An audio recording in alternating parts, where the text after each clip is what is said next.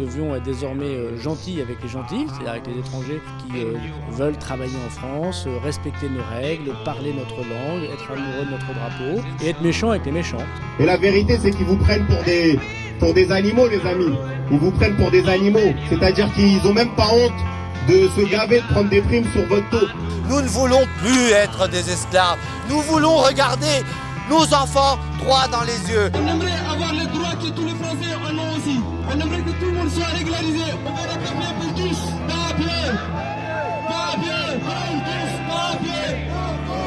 Parce qu'il faut le dire, hein, ce piquet de grève, c'est que des Noirs et des Arabes. Le Peugeot, effectivement, il a une nette tendance à nous diviser, à nous diviser entre travailleurs, mais il nous divise aussi entre travailleurs immigrés, entre travailleurs français. Il n'y a que des immigrés. D'accord?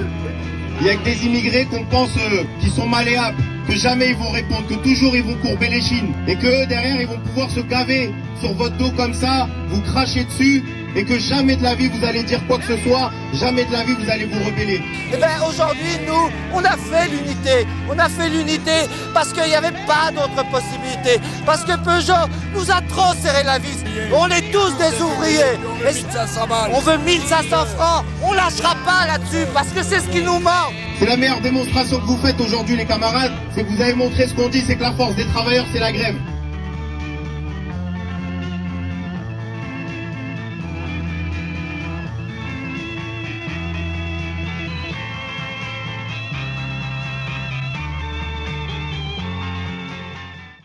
Bonjour à tous et à toutes, euh, je suis Maëva, militante à Révolution Permanente.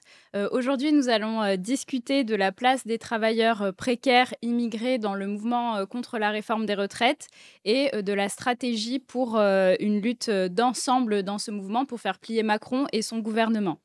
Donc on a vu que depuis plus de un mois, on est dans un contexte qui est favorable euh, en réalité euh, à nos combats avec le mouvement contre la réforme des retraites, qui bat des records euh, historiques en termes de nombre de personnes présentes. Donc on a vu par exemple près de 2,8 millions de personnes partout en France le 31 janvier dernier. Et le 7 euh, mars s'annonce comme la prochaine date de mobilisation marquante avec un appel à bloquer le pays. Et, et cette date doit être vraiment le début d'un d'un mouvement d'ampleur euh, qui, qui, se poursuit en fait euh, après, après le 7.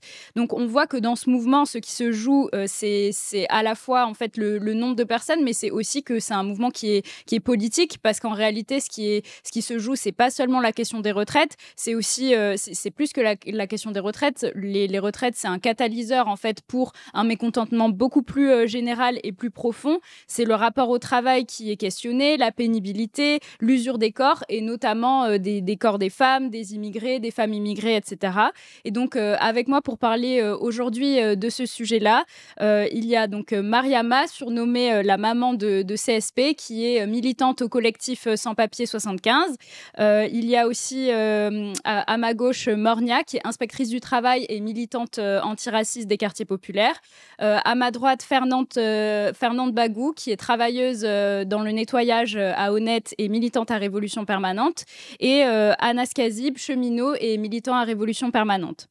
Donc, euh, pour commencer, je propose, euh, de, dans une première partie, de revenir sur, sur le contexte actuel donc, et de commencer par justement parler de, cette réforme des retraites parce qu'on a vu que face à l'impopularité en fait de cette réforme, on a entendu le gouvernement qui a développé toute une rhétorique mensongère autour du fait que cette réforme, elle serait en faveur des femmes, en faveur des plus précaires, etc. Et dans plusieurs articles sur Révolution permanente, on revenait justement pour euh, démonter en fait ces arguments et montrer que cette personne, euh, cette, euh, cette réforme, en réalité, elle va précariser davantage les travailleurs et les travailleuses immigrées, elle va précariser davantage les femmes, etc., qui ont déjà le droit en fait à des miettes dans euh, le système actuel parce qu'ils et elles ont des carrières euh, hachées pour plusieurs raisons. Donc ça peut être euh, euh, parce qu'ils sont arrivés tardivement en France, par, euh, par, euh, par rapport à une sur, euh, surexposition au chômage. Enfin, tout ça fait que qui sont dans des dans enfin ils, sont plus euh, ils ont plus souvent des carrières hachées et qui sont plus souvent dans des emplois pénibles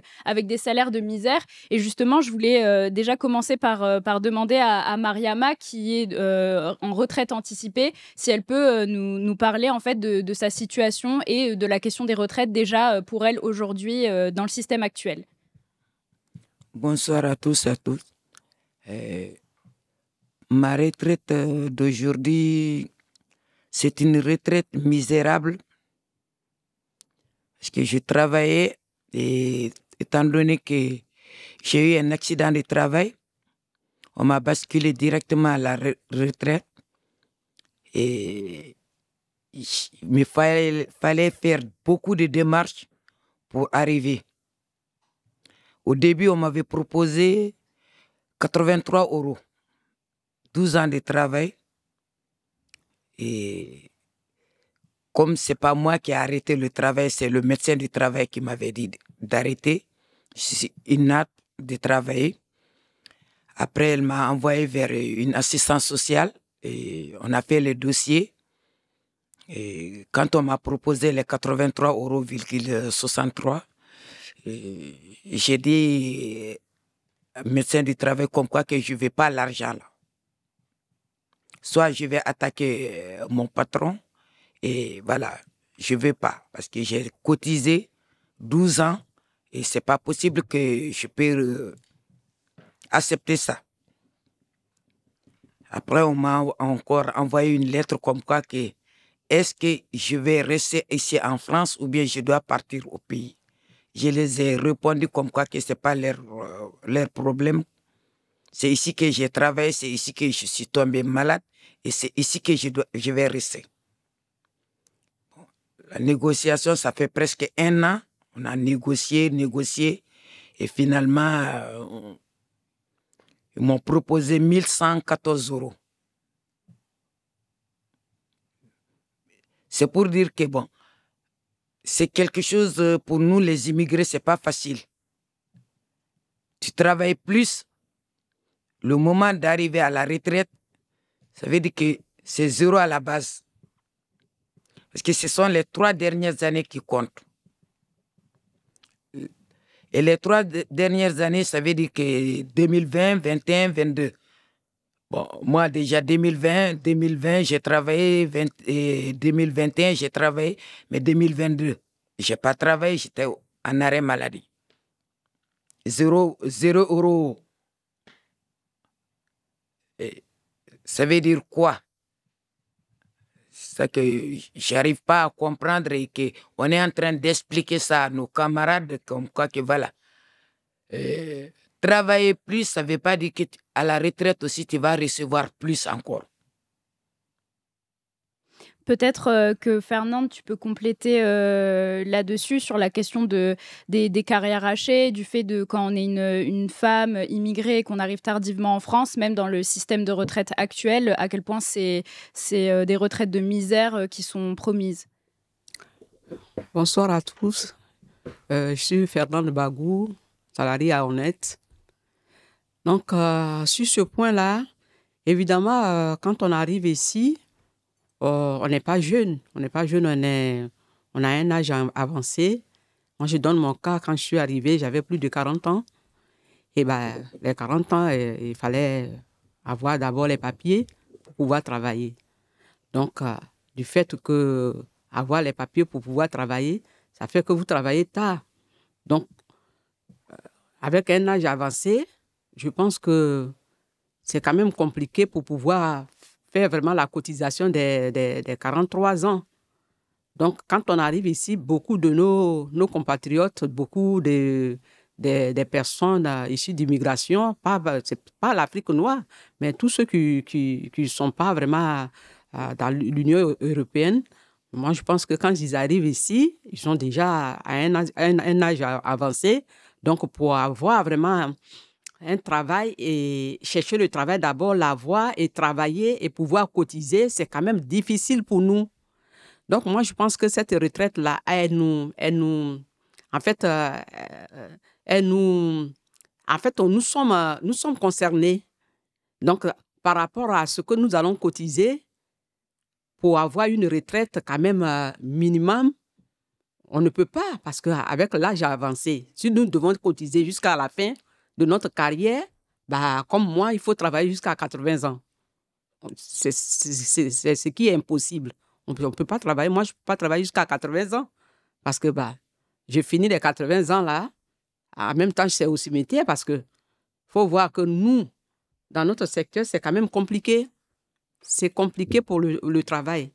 Et vu que le travail est difficile, euh, avec tout ce que nous faisons comme, euh, comme travail euh, dans notre secteur, c'est quand, même, c'est quand même difficile parce que faut dire que notre métier n'est pas, n'est pas facile. Le nettoyage n'est pas facile. C'est, c'est un secteur qui épuise.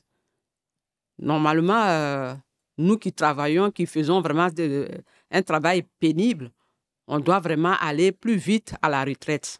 Mais dommage qu'aujourd'hui, on nous dit de travailler jusqu'à 64 ans. Bah, nous qui n'avons pas vite commencé, on fait comment? Donc, je pense que le gouvernement devait penser à nous, voilà, à nous pour pouvoir vraiment euh, euh, faire de telle sorte que nous, si on part vraiment à la retraite, on peut avoir quand même euh, un salaire qui peut vraiment nous aider à pouvoir payer nos loyers, s'occuper de nos familles et, et, aussi euh, vivre normalement avec, avec notre, notre entourage. Oui, donc non seulement c'est la question de, du, fait d'avoir une carrière hachée, etc. Mais c'est aussi la question des conditions de, travail que, disait Fernande, de, enfin oui, voilà, des conditions de travail, de, des travails pénibles, physiques, etc. et, et peut-être si Mornia ou Anas, un des deux, veut, veut s'exprimer là-dessus? Bah, écoutez, euh, d'abord merci de m'avoir invité. Euh, je, moi, je, je, suis, je suis très contente d'être là, simplement parce que euh, ces derniers mois, enfin ces dernières semaines, moi je suis comme tout le monde dans le mouvement euh, euh, des retraites, évidemment, parce que je, suis militante, mais aussi parce que, euh, parce que ça me touche en tant que, personne qui travaille, et aussi parce que je suis issue de, de, de, parents immigrés, et j'ai vu mon père travailler comme un, comme un forcené dans les boulots les plus pénibles, hein, en partant de, des, des chaînes d'usines de, voitures, la sidérurgie, les mines quand il est arrivé en France, et se retrouver avec, un, avec une, une retraite euh, euh, ridicule. Voilà. Et, d'ailleurs, il est mort très peu après euh, sa retraite. Et on parle très peu également des pensions de reversion.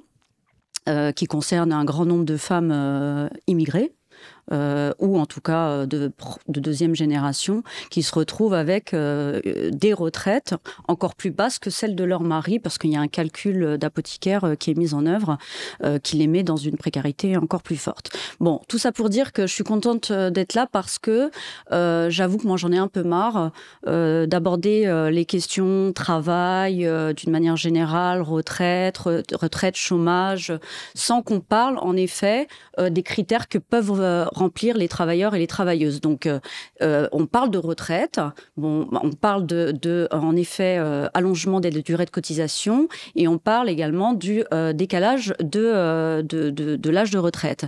Mais tout le monde est touché, mais quand on est honnête et qu'on est anticapitaliste, il faut qu'on dise les choses clairement. Oui, les femmes sont touchées plus particulièrement pour des raisons qui sont objectives, puisqu'il y a un décalage de salaire de 20% entre les hommes et les femmes. Mais si on va plus loin dans le raisonnement, le problème, c'est qu'on a une difficulté encore euh, très forte en France et même dans certaines organes de gauche. Hein, c'est pas pas le cas de, révolution permanente et j'en suis contente aujourd'hui. C'est que si on pousse le raisonnement, c'est qu'en plus ces femmes, quand elles remplissent d'autres critères, qui sont le critère euh, d'origine ou de race, ce mot-là, euh, la France ne l'aime pas, mais en même temps, il existe ces races en tant que construction sociale. Eh bien, elles vont être encore plus touchées. D'accord? Donc, euh, il faut le dire quand euh, on s'exprime sur le sujet. Elles vont être encore plus touchées pour les raisons que vous évoquez. Toutes les femmes n'occupent pas euh, des, postes, euh, des postes euh, à, de, excusez-moi, durée du travail, temps partiel ou temps partiel imposé. C'est faux de dire ça. Toutes les femmes n'occupent pas des postes pénibles dans le sens, dans le sens propre du terme, en l'occurrence, qui les exposent à des risques professionnels mécaniques, des risques chimiques, des risques liés aux postures. Les femmes dont on parle là, même s'il y a déjà en effet, entre les hommes et les femmes, déjà 20% d'écart de salaire, mais les femmes dont on parle là, qui sont racisées, pauvres et pour certaines même handicapées, en tout cas invalides, parce que j'aime pas ce mot-là, eh bien, celles-là, elles vont toucher encore moins pendant leur durée de cotisation, d'accord? Elles vont toucher encore moins, être exposées plus que les, les autres. Et le problème, c'est qu'on ne le dit pas quand on s'exprime politiquement. Sauf que si on veut aller mobiliser tout le monde, parce que moi, je, c'est pareil, j'avoue que j'en ai un peu marre de ces manifestations je sais plus qui l'a dit dernièrement, où on va, on va dire on lâche rien, on lâche rien, on, voilà, et puis on fait euh, une petite demi-journée l'après-midi, et puis on rentre chez soi. C'est bien de faire des manifs, mais euh, je suis désolée, et on le voit d'ailleurs dans les mouvements qui sont les plus forts, notamment les mouvements des travailleurs sans papier ou les mouvements des femmes, euh, des femmes de chambre. Quand elles opèrent des mouvements, c'est des mouvements qui sont reconductibles. Pourtant, elles touchent ou ils touchent des salaires misérables et c'est pour ça d'ailleurs qu'elles se mettent en mouvement et elles, elles, font pas des grèves perlées, d'accord? Donc c'est peut-être aussi pour ça qu'on les retrouve pas d'ailleurs dans les mouvements où on s'amuse et on danse la lambada.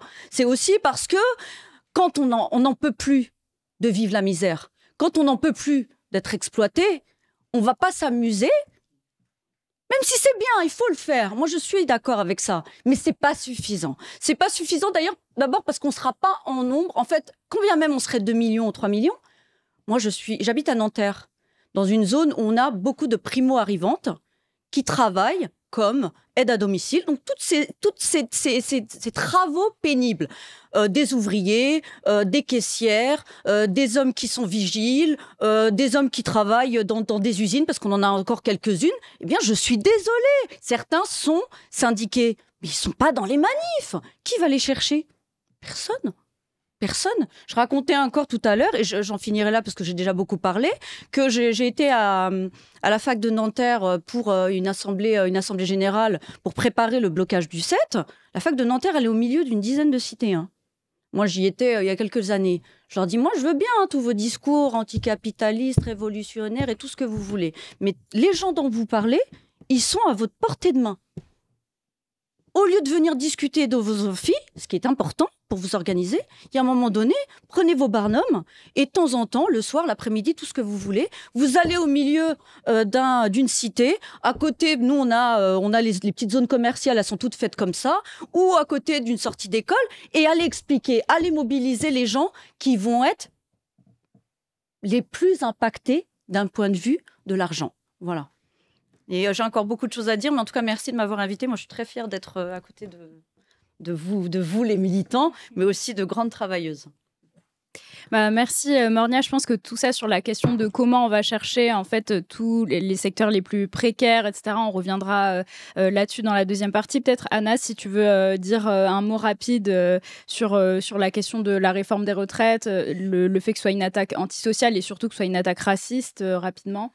Non, mais je pense que déjà, cette émission, elle essaye de, de, mettre le doigt sur quelque chose. C'est-à-dire que, notamment, euh, souvent, dans nos milieux aussi militants, dans l'antiracisme, on pose souvent l'antiracisme de prime abord autour de la question des violences policières, autour de la question de l'immigration, des sans-papiers, etc.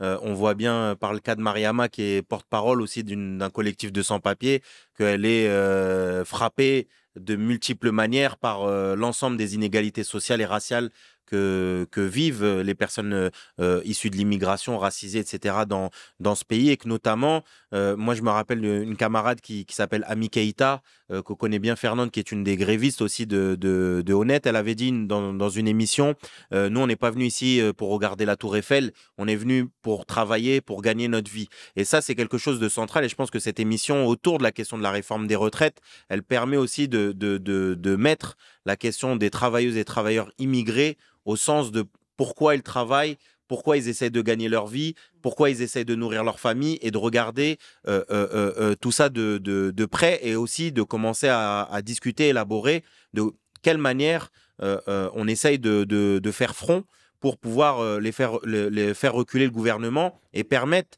aux personnes les plus précarisées, aux personnes les plus opprimées, de pouvoir aussi euh, euh, sortir de ça. Et on voit typiquement dans, les, mm, dans, dans le début de l'émission, entre, entre Mariama sur la question de la retraite, Fernande, etc., sur l'arrivée tardive et les conditions avec lesquelles on solde euh, euh, sa, sa, carrière et qu'on essaie de toucher une pension de retraite, qu'il y a une division de la classe ouvrière, il y a une division des travailleuses et des travailleurs entre bah, le travailleur que je suis qui est au statut des cheminots. Oui, moi je suis par rapport à Mariama, par rapport à Fernande, j'aime pas ce terme-là, mais par rapport à elle, oui, je suis privilégié. Voilà, je suis privilégié et il faut, il faut le dire dans le sens où oui, j'ai des acquis sociaux qui me permettent de pouvoir partir d'une certaine manière, qui me permettent de me protéger, que n'ont pas des travailleuses et travailleurs sans papier, qui n'ont pas des, travailleurs qui sont arrivés tardivement dans, le monde du travail. Mais la question, c'est pas à Mariama et Fernande de venir vers moi, parce qu'elles elles, n'ont rien à gagner de toute façon là-dedans. Elles, pourraient se battre demain sur la question de la réforme des retraites, mais elles n'ont rien à gagner aujourd'hui. Et que la nécessité pour faire en sorte que des camarades comme Mariama, Fernande et d'autres qui vivent cette situation-là, qui de toute façon, comme l'a dit Fernande, enfin je veux dire, quand tu as 43 annuités, que tu es arrivé en France à 40 ans, bah de toute façon, ton problème, c'est même pas 64, 67, 70 ans, c'est que tu n'auras jamais de, de véritable retraite. Donc comment je peux faire en sorte que Fernande, elle soit dans la grève avec moi, elle soit euh, euh, elle, combatte jusqu'au bout Eh bien, en faisant en sorte que les mots d'ordre, le programme d'action, ça soit un programme qui intéresse l'ensemble des, secteurs euh, précarisés, notamment de, la classe ouvrière. C'est-à-dire que bah, les secteurs plus favorisés, entre guillemets, bah, ils ont quelque chose à gagner, mais aussi les secteurs les plus précaires. Et je pense que notamment, on doit poser des revendications qui permettent bah, à des travailleuses et travailleurs qui sont arrivés tardivement dans le monde du travail de pouvoir partir à la retraite tôt et avec une, pension de retraite pleine et que et que on devrait imposer ça je veux dire par là quand on voit que les patrons font des milliards de bénéfices de profits c'est le rôle normalement de, des, directions syndicales d'imposer des mots d'ordre qui permettent de gagner, qui permettent à l'ensemble des travailleuses et travailleurs de, de venir dans la bataille. Mais si d'office on exclut des gens, on exclut des gens de la possibilité de lutter, et eh ben d'office on est en train de construire une forme de stratégie de la défaite d'une stratégie dans laquelle ce sont les travailleurs des secteurs dans lesquels il y a des militants syndicaux, dans lesquels il y a un peu plus de droits, dans lesquels les salaires sont déjà beaucoup plus convenables. Et, je pense que euh, euh, cette émission-là, elle doit aussi euh, discuter de front la question tactique, la question stratégique et la question de l'unité des travailleuses et travailleurs. Comment on fait en sorte de lutter à bras le corps pour l'ensemble des, nôtres, pour toutes celles et ceux qui aujourd'hui vivent de plein fouet ces inégalités sociales bien avant la réforme des retraites que propose le gouvernement. Alors justement, euh, je rebondis sur ce que sur ce que dit Anas autour de la question de l'élargissement des revendications parce que euh, en réalité, euh, le gouvernement il prépare en même temps une deuxième attaque qui est qui est principalement contre les camarades sans papier. Donc c'est la loi immigration. cette loi là, c'est ça va être en fait c'est dans la dans la lignée de, de la réforme des retraites, c'est-à-dire continuer à pressuriser toujours les mêmes, à les faire travailler beaucoup plus, etc. Et en fait, le gouvernement il a aussi fait en sorte de décaler euh, le, les discussions autour de cette loi et le calendrier autour de cette loi immigration pour éviter potentiellement un lien entre, entre les deux. Et moi, c'est de ça que je voudrais euh, discuter euh, maintenant. C'est c'est en quoi, en fait, ces deux batailles, elles sont éminemment liées et il faut faire en sorte qu'elles le soient. Parce que pour, pour expliquer rapidement, mais la loi Darmanin, elle prévoit deux aspects centraux.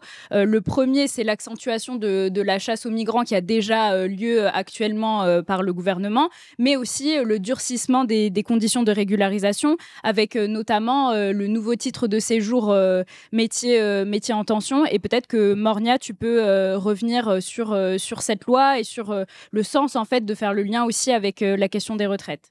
Alors, en effet, moi, j'avoue que je suis estomaquée depuis le début de, des mobilisations sur les retraites, qu'il n'y ait pas eu dès le début dès le début le lien, d'autant plus que la réforme d'Armanin Enfin, ce n'est pas une réforme, hein, c'est clairement une, énième régression, mais pour l'avoir lu, hein, donc elle, est composée de 23, 23 articles, elle est extrêmement offensive. Elle est offensive en effet à l'endroit euh, des migrants, euh, elle est offensive à l'endroit euh, des personnes qui demandent l'asile.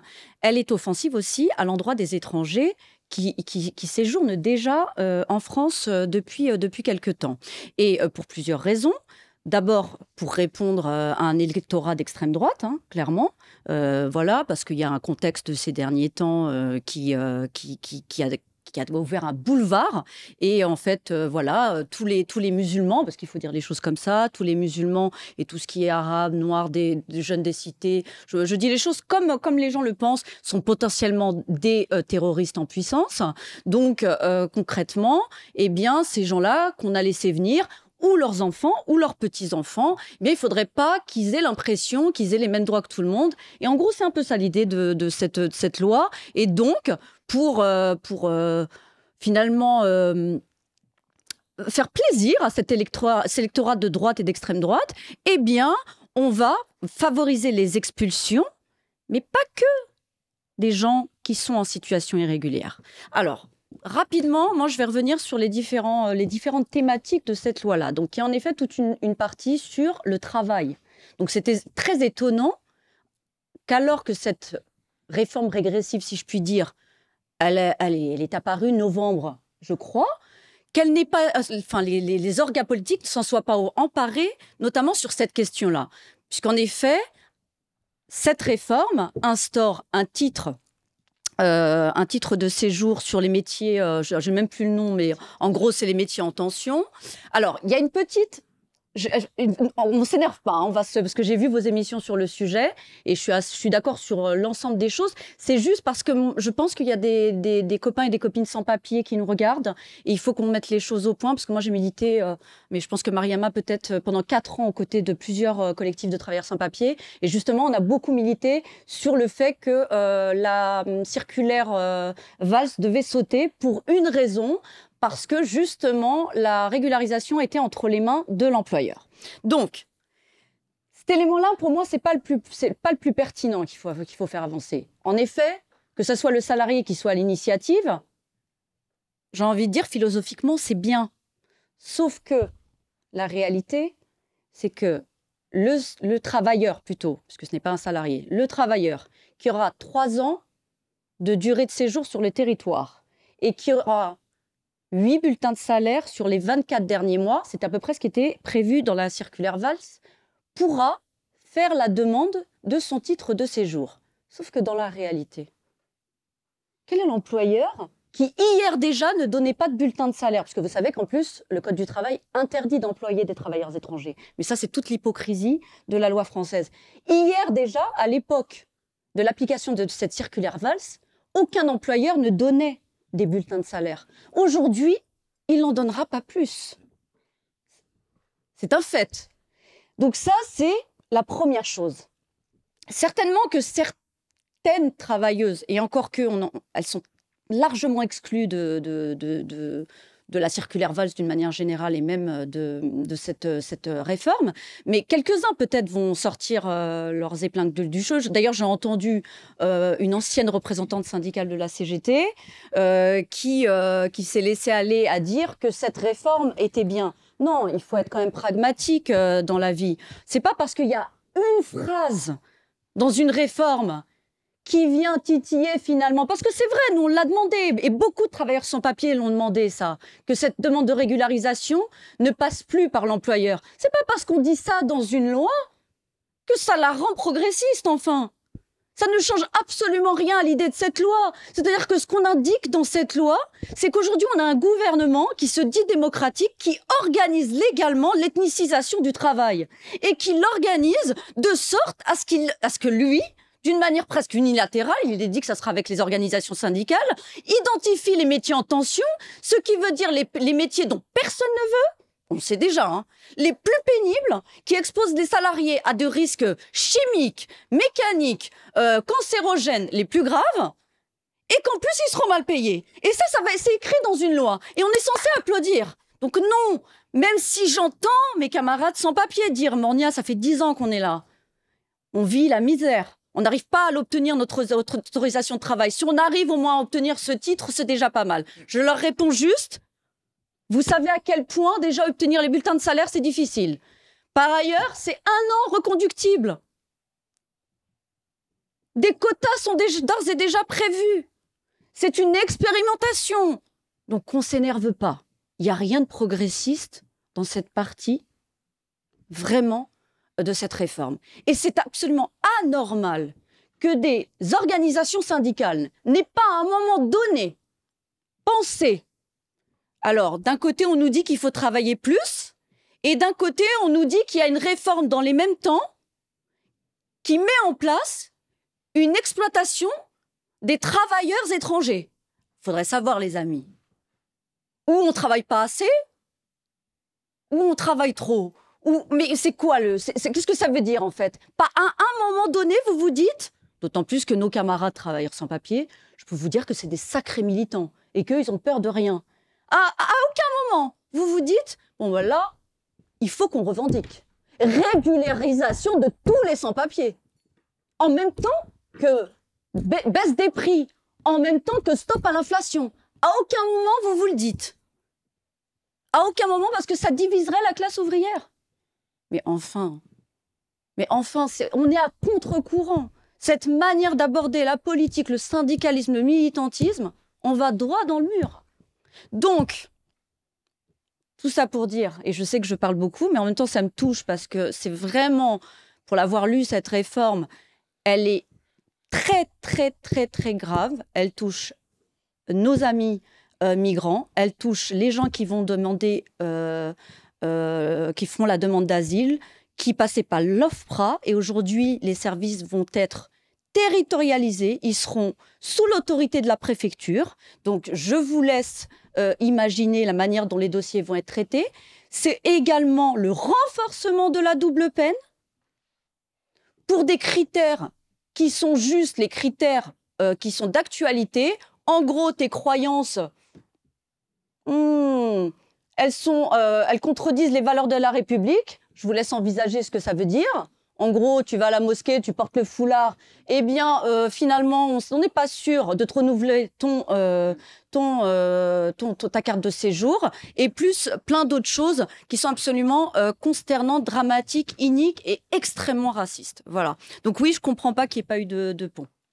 Euh, oui, donc euh, pour, euh, pour réagir, Mornia, tu fais référence à Marilyn Poulain, qui est ancienne déléguée de la CGT, qui a, récemment, qui a récemment été interviewée dans un article où elle expliquait que en fait, il fallait que la gauche s'empare de, de, ce texte. Et peut-être, Mariama, pour, pour réagir là-dessus, en quoi toi aussi, en tant que militante de collectifs sans papier qui se mobilisent à la fois sur les retraites et à la fois sur cette question de la loi immigration, enfin, si tu peux réagir euh, sur, euh, sur ça, quoi. Pour moi, la loi d'Armanin, nous, ça ne nous intéresse pas du tout. Parce que ce n'est pas dans notre intérêt. Ce n'est pas dans notre intérêt. Pourquoi? Déjà, comme ma collègue vient de dire, quelqu'un qui vient ici en France, tu fais. Tu arrives à 40 ans, tu fais 10 ans pour avoir le séjour. Il faut chercher du travail. Est-ce que la personne pourrait travailler encore 10 ans ou 15 ans après? Personne ne sait, sauf le Créateur. Et les gens se trompent parce que nous, les immigrés, les immigrantes, on ne comprend pas exactement la loi d'Armanda. Il y a beaucoup de gens qui ne comprennent pas. Dès qu'on dit la carte d'un an, ils, veulent sauter là-dessus. On les explique. La carte d'un an, ça veut dire quoi? Du travail, ce n'est pas pour nous, c'est pour les saisonnières. C'était fait pour les saisonnières. Maintenant, on veut nous imposer ça. On ne veut pas. Parce qu'on ne peut pas être dans un euh, pays 10 ans ou 15 ans, du jour au lendemain, on te dit, viens, on va te donner un séjour de un an, tu vas sauter là-dessus et tu ne sais pas qu'est-ce qui est dedans après. Le séjour, vie privée, familiale qu'on nous donne, déjà, il y a beaucoup de pièges dedans. Il y en a beaucoup de pièges. Parce que tu as ces vies privées, familiales, là, on te les donne tu veux changer les un an là pour avoir le séjour de 10 ans, on te dit de faire des formations, on te dit d'apprendre à lire, d'apprendre à écrire. Il faut bien parler le français pour qu'on puisse te donner la, la carte de 10 ans. Pour la nationalité, c'est pareil. Il faut refaire même le même parcours. Et maintenant, si on, te, dit, on nous dit la carte d'un c'est quoi? Ça, ça sert quoi? Parce que tu vas le, tu, tu dis, oui, c'est bon, je vais prendre. Tu vas prendre, mais après, tu vas te retrouver dans la rue. Parce que tu vas redevenir encore sans papier. C'est-à-dire, le moment du renouvellement, c'est la préfecture qui appelle ton patron. Ah, telle personne travaille chez vous Oui. Est-ce qu'il y a du boulot pour lui? Le patron dit oui. On te renouvelle. Il n'y en a pas? Il te dit bon. Monsieur, il n'y a plus de travail pour toi. Il faut rentrer chez toi. Merci. Peut-être, euh, Anna, si tu peux euh, réagir sur, euh, sur la question de bah, en quoi ce, nouveau projet de, de loi immigration, il partit vraiment d'une logique qui est la même que celle de, de, la, de la réforme des retraites? Bah déjà plusieurs choses sur la question de, de, cette loi immigration. Adèle Hanel, elle disait dans le, dans le meeting de Paris 8 que c'était un gouvernement avec des violeurs. C'est aussi un État raciste, euh, profondément raciste. Et cette loi est une loi profondément raciste et inhumaine. Moi, je, je- j'abonde dans le sens de ce que disait Mornia, dans le sens où il faut absolument exiger euh, la régularisation de, de tous les sans-papiers, la, liberté euh, d'installation, de travailler, etc. Et qu'en plus de ça, quand on parle des retraites, il faut pouvoir avoir une retraite à taux plein peu importe la durée de cotisation, mais arriver à 55 ans pour les métiers pénibles, euh, euh, si tu as travaillé 5 ans, 10 ans, 15 ans ou peu importe avant, à 55 ans, si tu es maçon, agent de sécurité, nettoyage et autres, et ben à 55 ans et un jour tu es retraité et tu as une pension pleine. Et je pense que ça, on doit l'exiger pour les travailleurs immigrés, sans papier, etc., mais aussi pour les travailleurs euh, ici des, des, entreprises et, de ce qu'on appelle le mouvement ouvrier euh. C'est comme ça qu'on essaie d'unir aussi les, des secteurs, des gens qui ne luttent pas euh, euh, ensemble. Sur cette loi immigration, ils veulent ni plus ni moins que des travailleuses et travailleurs euh, Kleenex qu'on peut jeter comme des mouchoirs. Et, je pense que ça, c'est profondément inhumain, mais ça montre aussi toute la perversion en fait du système capitaliste. C'est-à-dire qu'à un moment donné, on nous a expliqué on peut pas accueillir toute la misère du monde, mais maintenant pour pouvoir faire remplir les poches des patrons, on peut accueillir les gens, mais pour la durée que veulent bien les patrons accepter. Et moi, je veux dire à toutes celles et ceux qui aujourd'hui luttent contre la réforme des retraites, qui ont, qui ont raison de trouver ça profondément injuste, de travailler deux ans de plus pour partir avec le même niveau de retraite, parce que c'est ça aussi la réforme des retraites, c'est deux ans gratuits, alors que ces deux années-là, tu les avais en pension de retraite, tu peux aller en vacances, tu peux faire des cadeaux à tes enfants, non, ces deux ans de plus, tu vas les travailler. Si ça, c'est profondément injuste, et je suis d'accord là-dessus, imaginez quel terme on pourrait utiliser de plus que l'injustice pour un travailleur qui vient pendant 3 ans, 4 ans, 5 ans, qui cotise pour les retraites des travailleurs français et qui, à la fin des 5 ans, lui dit Ça y est, ton contrat, il est fini, tu rentres au Mali ou tu rentres en Côte d'Ivoire. Parce que c'est ça la réalité. On est dans un système de retraite par répartition. C'est-à-dire que ce sont les travailleurs aujourd'hui qui payent les pensions des retraités. Mais celui qui a cotisé pendant 4 ans, 5 ans, 10 ans, qui va payer sa retraite si lui, on l'envoie au Mali ou en Côte d'Ivoire ou ailleurs alors qu'il a travaillé pendant 10 ans Ses, cotisations salariales, qu'est-ce qu'il va en faire? Il n'en fait rien. Ses impôts qu'il a payé le lycée, le collège, il peut même pas ramener ses enfants, il lui-même déjà, il, est obligé de se cacher. Il paye les transports publics aussi, il paye pour le, le- ferroviaire. Dans ses impôts, il y a aussi euh, le, le, le gars qui, qui met des, comment dire, là, des panneaux photovoltaïques au-dessus de sa maison au fin fond de Marseille.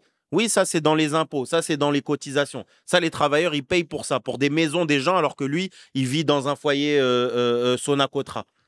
Et au bout de 5 ans, 10 ans, on va lui dire casse-toi. Et encore pire avec la loi Darmanin, parfois, même 6 mois, 1 an, 1 an et demi, et tu dégages. Donc on va avoir plein de cotisants qui vont cotiser pour les travailleuses et les travailleurs français et qui, demain, personne va cotiser euh, pour eux à leur tour quand il faudra partir à la retraite. Et donc si c'est profondément injuste de travailler deux ans de plus, qu'est-ce que c'est de travailler 5 ans, 10 ans, 15 ans et que vous n'avez même pas le droit à 1 euro de, de, retraite ou quoi que ce soit? Et je pense qu'il faut le voir et le dénoncer profondément. Et je voulais juste répondre à ce que disait Mornia, notamment sur la division de la classe ouvrière. Je pense que euh, euh, c'est pas pour la division de la classe ouvrière en réalité qu'ils en parlent pas. C'est parce qu'on est dirigé par des directions syndicales qui ne veulent rien en réalité. Ils ne veulent pas lutter frontalement. Ils ne veulent pas de ce qu'on appelle la généralisation de la grève. Ils ne veulent pas la grève générale. La grève générale, c'est la grève de tout le monde en fait. C'est la grève qui pose euh, un terme central qui est quel est le maître de la maison? Qui dispose du pouvoir? Et pour la généralisation de la grève, ça peut pas se passer uniquement autour de la réforme des retraites, autour de non à 64 ans. La généralisation de la grève, elle pose aussi la question de la régularisation des sans-papiers, elle pose la question de l'augmentation des salaires, de l'indexation sur l'inflation, du prix à la pompe à essence, du, du prix du plateau de 30 E, etc. Et j'en passe et des meilleurs, je veux dire par là. Et ça, ils ne veulent pas. Parce que Laurent Berger, déjà aujourd'hui, avec les travailleurs justes français, il ne veut pas qu'ils luttent pour autre chose que la réforme des retraites. Alors oui, déjà si le travailleur français que, que lui compte défendre, il ne veut pas qu'il pose la question des salaires. Il a dit ça. Il a dit la seule raison qui fait cette unité syndicale, c'est qu'on est tous d'accord sur le non à 64 ans. Et c'est le seul mot d'ordre. Non à 64 ans. On ne parle pas des salaires. On parle de rien d'autre. Alors si déjà, t'imagines, il ne parle pas des salaires, à la, loi Darmanin et la régularisation des sans-papiers, euh, oublie, oublie là. Et ils le font pas pour, la, pour, la, pour, pour euh, euh, que ça diviserait la classe ouvrière. Ils en ont que faire de la classe ouvrière en réalité de, au sens large. Et je pense que c'est les militantes et militants comme nous, que nous sommes par en bas, qui vivons dans les quartiers populaires, etc., qui travaillons, qui avons des, des, des collègues issus de l'immigration et des collègues blancs, etc. C'est aujourd'hui qu'il faut lutter là-dessus. Et je pense que cette question-là de la loi Darmanin, elle pose aussi une seconde étape, c'est la question de l'extrême droite. C'est que c'est une autoroute, je veux dire une défaite du mouvement ouvrier sur la réforme des retraites, combinée à une attaque centrale de la loi Darmanin, est un boulevard sans précédent pour l'extrême droite. Parce que demain, on dira, bah, finalement, on demandera aux travailleurs immigrés de venir payer pour les pensions de retraite des, des travailleurs français. Et ça, c'est le discours de l'extrême droite. Et je pense que si on est conséquent avec nous-mêmes, si on est inquiet par la possibilité de l'extrême droite, par euh, la question du néofascisme, etc., et toutes ces questions-là, mais il faut qu'on mette toutes nos forces, toutes nos forces aujourd'hui, parce qu'il y a des secteurs du privé, du public, etc., qui sont dans la rue pour imposer des mots d'ordre. Il faut imposer des mots d'ordre de direction syndicale à Berger, Martinez, etc. Il faut les contraindre. Ils ne veulent pas, ils ne voudront pas. Par contre, si, on commence à s'organiser, s'il commence à avoir des cortèges de travailleuses et de travailleurs sans papier, euh, euh, euh, précaires, etc., avec des banderoles qui disent nous, on est contre la retraite de, Macron, mais on est aussi pour la régularisation des sans-papiers, on est pour l'augmentation des, salaires pour Mariama et pour Jean-François aussi. On veut, c'est comme ça qu'on peut les déborder et il faut les déborder en fait. Il faut que, et j'espère cette émission, elle permette à celles et ceux qui nous regardent, de, de, de, après ce visionnage, de se dire, qu'est-ce que moi je, fais demain pour sortir de cette routine où je suis des manifestations, comme dit euh, Mornia, très calmes, très encadrées, très pacifiques, qui ne, qui ne parlent que d'une seule chose, c'est la question des retraites, et comment moi je vais essayer de faire en sorte de déborder ce cadre-là pour ceux qui souffrent, mais également pour gagner. Parce que pour gagner, il faut être, c'est quelque chose de central. On dit l'union fait la force. Eh ben oui, euh, penser qu'on peut gagner sans faire l'unité de l'ensemble des travailleuses et travailleurs, de l'ensemble des exploités et des opprimés de ce pays, eh ben moi je vous le dis, c'est une défaite euh, euh, qui nous attend. Voilà. Si on veut gagner, il faut unir tout le monde. Justement, je propose, euh, même si on est un petit peu débordé euh, déjà, je propose qu'on passe à la deuxième euh, partie de l'émission sur la question de la stratégie, en fait, pour battre Macron et son monde et pour construire une grève politique générale, etc. Et je me tourne vers toi, Fernande, parce que vous étiez en grève à 100% avec tes camarades de Honnête le 31 janvier dernier. Et je voudrais que tu nous expliques un peu comment, en tant que travailleuse précaire, vous, êtes organisée, en fait, pour être en grève à 100% le, le 31 et quelles étaient vos revendications au-delà de la question autour des retraites? Oui, alors, en fait, euh, je voulais vraiment hum, parler pour éclairer le problème de la grève. Qu'est-ce qui amène les gens à la grève? En fait, on vient à la grève pour nos revendications. Quand on, parle, qu'on ne nous écoute pas, on est obligé de se mettre à grève. Donc la grève ne veut pas dire que c'est une rébellion. La grève, c'est les revendications que nous, nous, nous, nous portons vers nos, nos, nos patrons qui, ne, qui ne, ne cherchent pas à comprendre, qui nous poussent, qui nous met à bout d'aller à la grève, parce que c'est une manière de s'exprimer, c'est une, manière de se faire attendre. Et le 31, on a été à, à la grève parce que d'abord, on a eu une AG, puisque nos chantiers, bah, les lignes, comme je le disais tout à l'heure, nous, euh, sur le secteur de, du nettoyage, nous sommes près de quatre lignes. Et la ligne B, il y a la ligne B, il y a la ligne H, il y a la ligne D, il y a la ligne K. La ligne B, ils ont, la SNCF a prévu de diviser la ligne B en, trois sections, c'est-à-dire trois lots qui ne seront pas les mêmes entreprises. C'est-à-dire les trois lots, il y a trois différentes entreprises qui vont prendre ces lots. Ben, pourquoi faire? Pour nous affaiblir. Parce qu'ils savent que si cette ligne a été divisée en trois lots et que qu'il y a trois entreprises qui viennent prendre cette, ces lignes-là, on ne sera plus dans la même boîte. On n'est plus dans la même société. Donc, comment faire pour, mener une grève? Comment faire pour revendiquer? C'est ça qui nous a amené la dernière fois à, aller à une AG 100% pour aller à la grève, pour revendiquer, pour dire qu'on n'est pas d'accord. On n'est pas d'accord qu'on divise nos, nos, nos, nos, lignes en trois sections. Pourquoi? Nous sommes restés euh, depuis un certain moment. Il y a d'autres salariés qui sont restés là, qui, qui ont 20 ans, d'autres ont 28 ans, d'autres. Moi, par exemple, j'ai 19 ans sur le, secteur. Comment on peut venir diviser les lignes pour nous affaiblir parce qu'ils se disent qu'on pour ne pas aller à la grève. Mais on va à la grève pourquoi? C'est parce qu'on n'est pas attendu. C'est une manière de se faire attendre. Quand on, revendique, on, donne nos revendications, que personne ne nous écoute, alors que nous sommes là, on travaille comme on l'a dit tout à l'heure, pour des, salaires qui sont maigres, des salaires qui sont précaires. On n'arrive même pas à jouer les deux bouts de, de, de, notre fin du mois.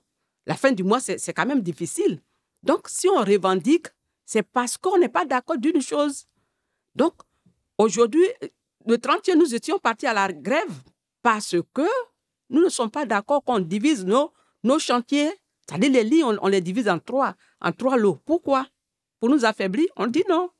Donc c'est ce qui va nous pousser à aller à la grève le, 7 mars. Donc on, se prépare actuellement. Euh, peut-être, euh, Mariama, tu peux aussi revenir sur euh, la, présence à chaque manifestation contre la réforme des retraites de ton collectif de, sans-papiers en manifestation. Pourquoi c'est important d'être présent et surtout quelles revendications vous portez dans ces cortèges dans le mouvement de la réforme des retraites? Nous, CSP 75, on, est dans les rues tous les vendredis. Tous les vendredis dans les rues, dans les ministères, ministère du Travail, ministère de la Santé, ministère euh, d'Intérieur, comment dirais-je, pour la régularisation globale. On demande la régularisation globale de tous les sans-papiers. Ce n'est pas seulement pour les Africains ni les Maghreb. On demande global. C'est ça qu'on demande. Et même le 4, on sera dans les rues. C'est pour manifester contre la loi de Darmanda. On n'est pas d'accord, on demande la régularisation globale. On ne veut pas cas par cas, on n'en veut pas. On ne veut pas du tout. Et nous, on s'en fout. On est dans les rues et on, on bloque. Nous, on fait des actions. On voit un bâtiment ici, Sarcelles, il n'y a personne.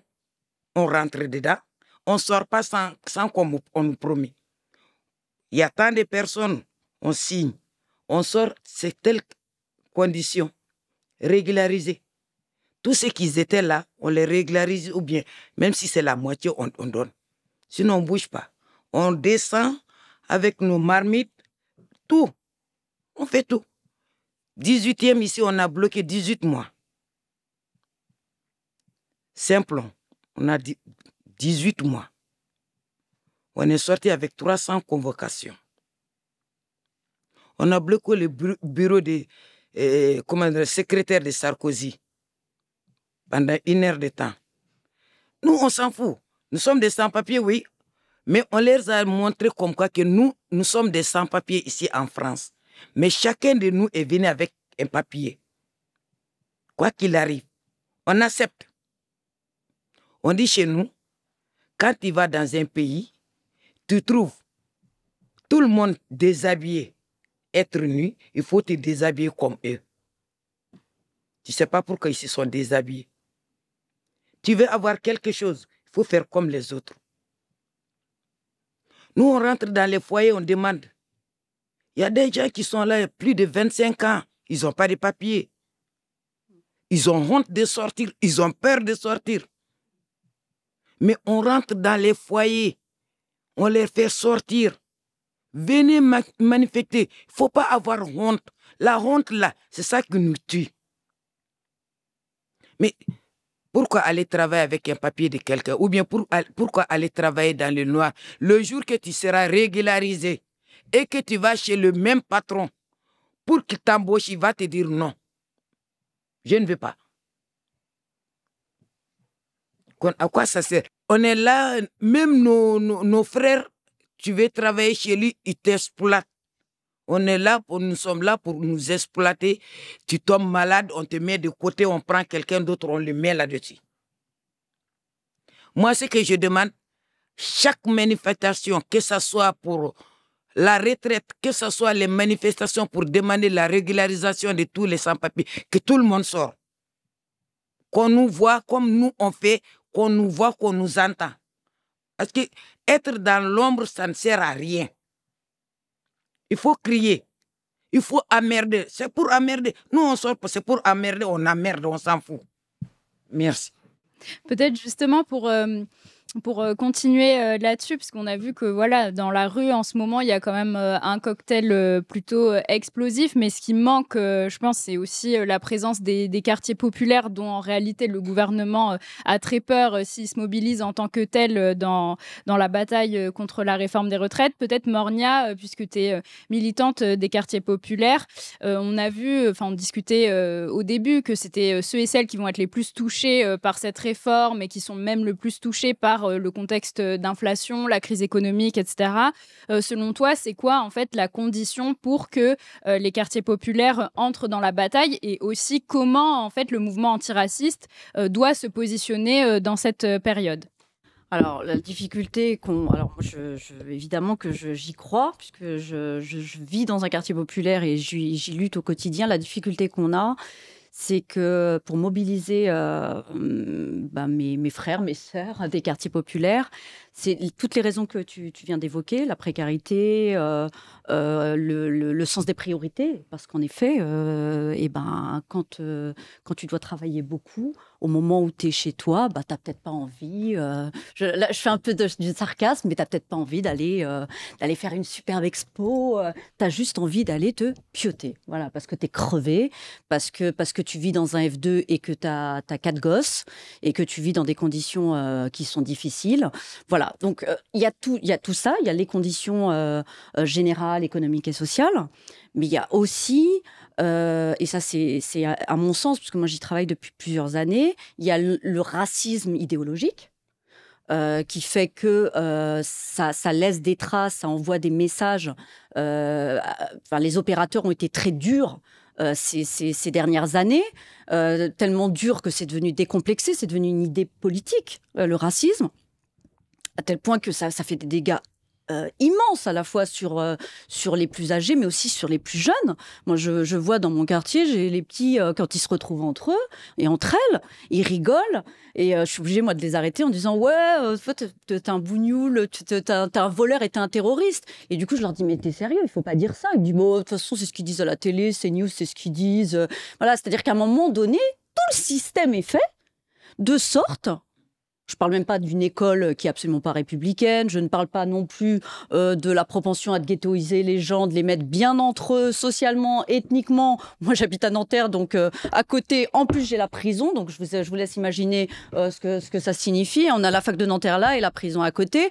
Bon, voilà, il y a un moment donné, de vous dire, c'est tout le système qui va pas. Alors, il y a à la fois le système international, mais en France, on a, un- système qui est, dingue. Il y a à la fois le racisme qui est fort, qui, touche tous les pays, euh, le, nationalisme, le repli communautaire, etc., qui est fort particulièrement en Europe. Mais on a un, racisme systémique en France, qui est très fort. C'est-à-dire que même dans nos orgas, ça va pas. Ça fait 30 ans moi que je, je vivote dans les orgas de gauche, on est encore en train de discuter sur le voile. Bon. Et le, le 8 mars, on va encore se prendre la tête sur le voile. Donc j'ai envie de te dire euh, que euh, la réalité, c'est qu'il nous faudrait à toutes et tous euh, une bonne douche de déconstruction intellectuelle. Mais quand je dis toutes et tous, c'est, euh, je veux dire, les racisés compris, parce qu'en plus, ils ont, ils ont été euh, récepteurs et réceptrices hein, de tout ça. C'est-à-dire que moi, j'ai mes potes, quand je leur dis, mais venez, on va manifester, on fait, euh, on fait une, notre banderole assaut. Ils me disent, mais qu'est-ce qu'on va aller foutre là-bas, s'il te plaît? Bon, déjà, ils ont du mal à sortir du quartier, et c'est normal. De manière, on passe, on passe notre temps à, vivre des humiliations. Ils se font palper euh, 8 à 10 fois dans la journée. Voilà, on n'a pas forcément envie. Quand on est une femme qui porte le voile, moi, la, plupart de mes, de mes, de mes amis, de mes cousines, elles ne sortent plus. Parce que quand elles prennent le RER et le métro, on les regarde comme si euh, c'était euh, des, des, des monstres. Bah, oui, c'est sûr que tout ceci, quand on l'articule, on peut parler théorie, c'est-à-dire je veux bien qu'on dise bon voilà euh, l'idéal ça serait que on ait les les bonnes revendications etc.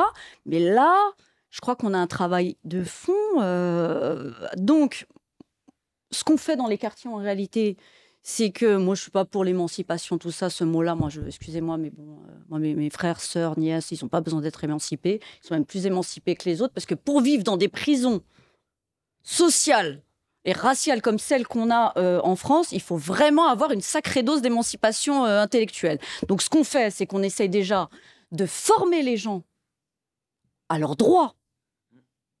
Parce que ça, c'est pas du tout quelque chose qui est euh, de fermer les gens de quartier. C'est-à-dire dire, voilà, quand tu es à l'école et qu'on te dit, ouais, tu vas passer devant un conseil de discipline, eh ben, les parents ont le droit de demander pourquoi. Et si on passe devant un conseil de discipline et tu te fais virer, eh bien, le défenseur des droits, il peut intervenir. Ensuite, il y a les travailleurs et les travailleuses. Voilà, tu as le droit à un contrat. Et si tu n'as pas de contrat et t'es pas déclaré, tu as le droit d'aller saisir l'inspection du travail. Tu as le droit d'aller devant le conseil des prud'hommes. Et si tu pas un logement euh, euh, décent, eh bien, tu as l'office d'HLM, tu as le droit de demander des critères. Et il y a des, associations et il y a des droits euh, du droit commun qui peut être mobilisé. Et ça, j'ai envie de dire, en réalité, n'y a pas grand monde qui le fait dans les euh, organes institutionnels. euh, voilà.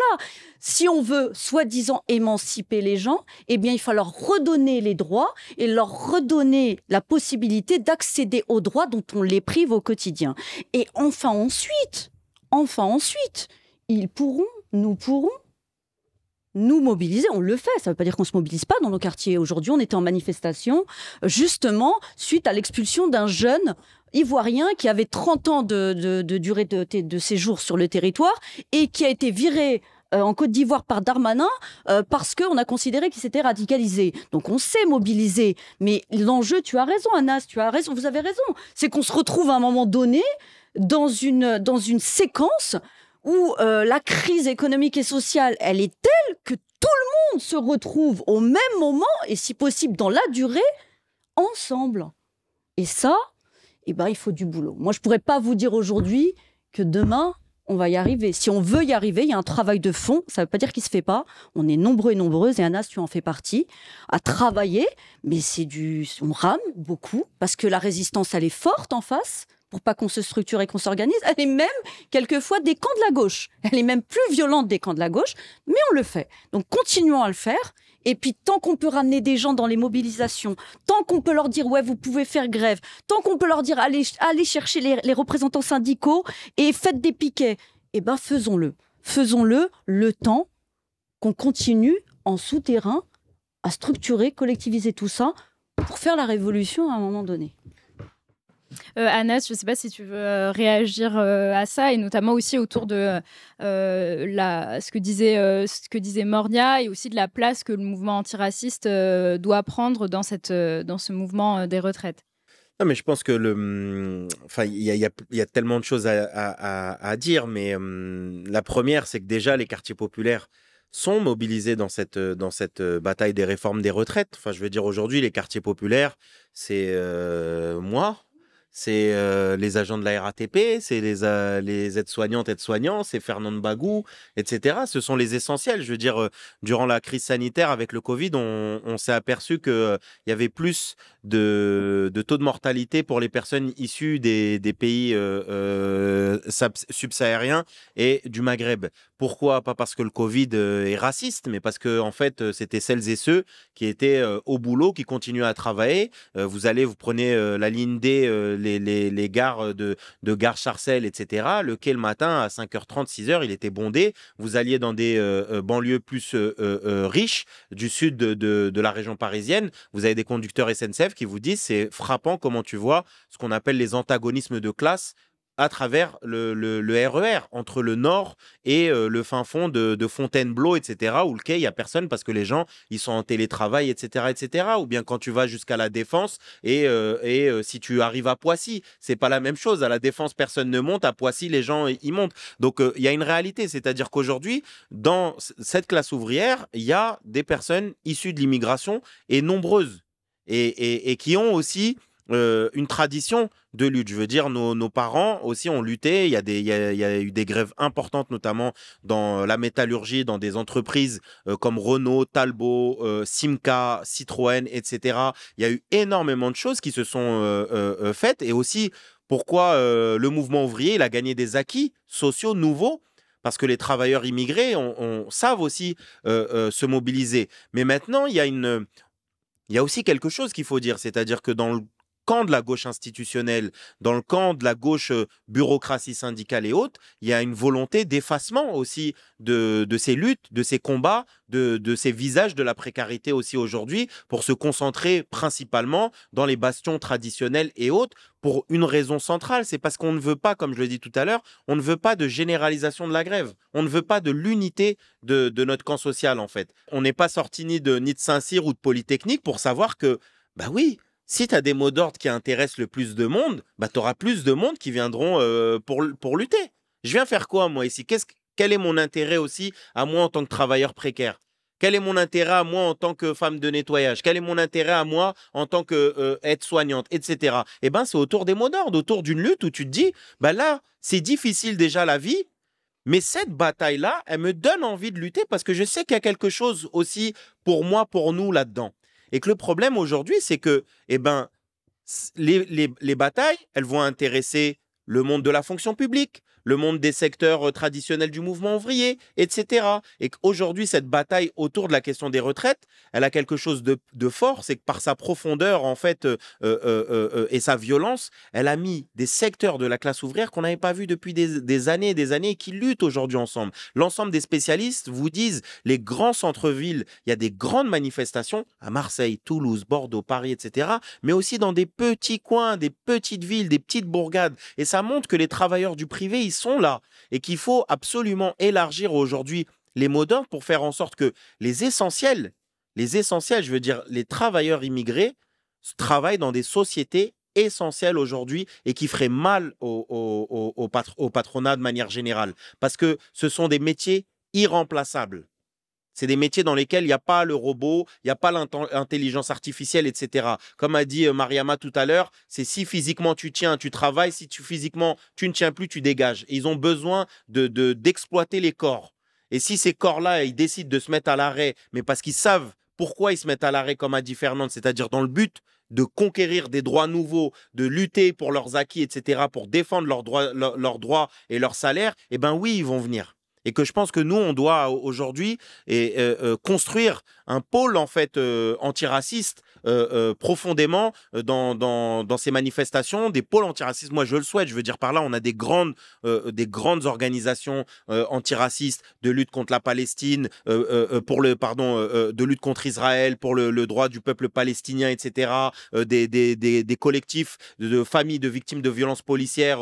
Il y en a tellement, mais, mais on peut, on se doit de citer le comité Adama qui avait fait euh, des démonstrations énormes au moment, au moment de la mort de George Floyd. Je veux dire que si si moi c'est mon souhait, c'est mon souhait, je le dis solennellement. Je veux dire que si on a euh, euh, justice pour Georges Ibrahim Abdallah, le collectif, le comité Adama, Gay Kamara, Babacar, etc., les collectifs de sans-papiers, les collectifs pour la Palestine et aussi tout le monde en fait se met dehors et appelle aussi les quartiers populaires à prendre leur part dans cette lutte, mais autour de revendications qui permettent à, mener une lutte progressiste avec des, avec des acquis nouveaux, ben, je pense que ça va être quelque chose d'important et que, et que ça va jouer aussi dans tout ce que je disais dans, la dernière prise de, de parole, c'est sur la lutte contre l'extrême droite.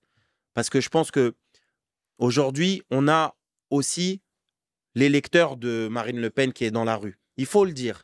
Et qu'aujourd'hui, cet électeur de Marine Le Pen, il n'est pas en train de regarder les attaques contre les immigrés. Il est, préoccupé par ses conditions de travail, ses conditions de salaire, ses conditions de retraite. Et que je pense que c'est comme ça qu'on arrive à, bouger aussi les choses. C'est-à-dire que si demain on met des travailleurs aussi sans papier, des travailleurs immigrés qui luttent, qu'on arrive à unir la classe ouvrière dans son ensemble, de dire, hey mec, Marine Le Pen, elle est contre toi et elle est contre moi et que c'est pas avec Marine Le Pen que tu vas gagner quelque chose. Ça sert à rien de regarder vers l'extrême droite et qu'on puisse les faire reculer demain. Mais ça serait une victoire pour l'ensemble du mouvement ouvrier. Ça serait une victoire sur la loi Darmanin. Je veux dire par là, la loi Darmanin, elle, est à la poubelle. Si demain on gagne sur la réforme des retraites, c'est le gouvernement est à terre, d'accord Parce qu'il faut le dire aussi. Et la loi Darmanin, elle est à la poubelle. Par contre, si on, si on perd là-dessus, il y a une grande part de, possibilités que la loi Darmanin passe, et peut-être même qu'on rentre dans une situation encore pire, c'est-à-dire une situation aussi de, de, possible guerre, d'extension de la guerre qui se, passe en Ukraine. Enfin, vous allez dans tous les quartiers, à Carrefour, à Lidl, n'importe où, traîner les oreilles dans les rayons. Tout le monde parle de l'Ukraine et de la Russie. Parce que oui, aujourd'hui, euh, ce qui se passe en Ukraine, tu savais peut-être pas où se trouve l'Ukraine dans la carte, mais aujourd'hui, tu sais que le plateau d'œuf, il coûte 7,50 euros parce qu'on t'a dit qu'il y a la guerre en Ukraine. Aujourd'hui, tu sais que ton, ton huile euh, de 1 litre, elle faisait 1,70 euros et maintenant, elle fait presque 4 euros parce qu'il y a la guerre en Ukraine. Et que demain, s'il y a une guerre encore pire, eh ben, on va tous payer, mais encore pire quand tu es précaire, quand tu es sans papier, etc. Imaginez ce que ça va être. Et on le voit dans les périodes de crise, ce sont euh, les personnes issues de l'immigration qui souffrent le plus. Pendant la, période du Covid, on avait des camarades dans les foyers Sonacotra sans papier, etc. Et Mariama, elle peut en parler mieux que moi. Mais des camarades qui sont restés deux semaines, trois semaines parfois, avec rien dans le ventre, parce que les rues, elles, étaient vides et que si un noir déjà quand il y a des milliers de personnes dans la rue se fait contrôler parmi tous, imaginez quand c'est le seul noir dans la rue et qu'il y a personne. Eh ben il y en a plein qui restaient chez eux, qui étaient bloqués, qui mangeaient pas. Et donc pour éviter tout ça, c'est pour ça que l'ensemble du mouvement antiraciste aujourd'hui doit se lier. Il doit dire nous sommes aussi des travailleurs, nous sommes racisés, mais nous sommes des travailleurs, nous aussi on souffre, nous aussi on vit les inégalités sociales et on veut notre part dans cette bataille. Comme le disait Anas, il y a à la fois, je pense, la question de l'élargissement des, revendications et euh, de, l'entrée du mouvement euh, antiraciste dans la bataille, mais il y a aussi la question de euh, la grève reconductible, puisque actuellement, le, mouvement, c'est des, journées qui sont données par l'intersyndicale menée par, Berger. Et donc, je voudrais poser une question à Fernande, qui, en 2017, a mené une grève exemplaire et victorieuse avec ses camarades de, de Honnête dans un secteur qui est essentiellement composé, euh, euh, on l'a dit, de travailleurs et de travailleuses très précaires, issus de l'immigration, immigrés, etc. Et euh, donc, je voulais te, demander, Fernande, qu'est-ce qui vous a aidé en fait à construire une grève dure qui a tenu et, qui a gagné? En tout cas, merci. En fait, comment je peux dire? Une grève d'un jour ne peut pas gagner. On ne peut pas faire une grève pour un jour et gagner la bataille. C'est, c'est, non, c'est pas possible. Parce que la grève doit être reconductible.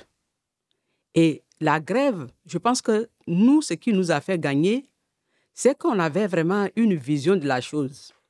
On voudrait vraiment améliorer nos conditions de travail. Puisque le travail qu'on fait, c'est difficile. Et personne, en fait, on était invisible, si on veut voir.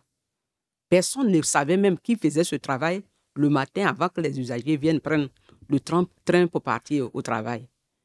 Et par rapport à nos revendications, ben, on, a, on a voulu se mettre en grève pour pouvoir vraiment gagner. Et ce qui nous a vraiment aidé, c'est que d'abord, on a eu des gens qui nous ont soutenus. Comme je, disais tout à l'heure à, à, la plénière, Anas qui est là, il y a des, des, des camarades cheminots qui étaient là. Il y a, il y a aussi, euh, oui, nos organisations étaient là. Mais ceux qui nous ont fait, qui ont fait qu'on a été visible aujourd'hui, on est allé jusqu'au bout de la chose. C'est vraiment une révolution permanente qui nous a aidés.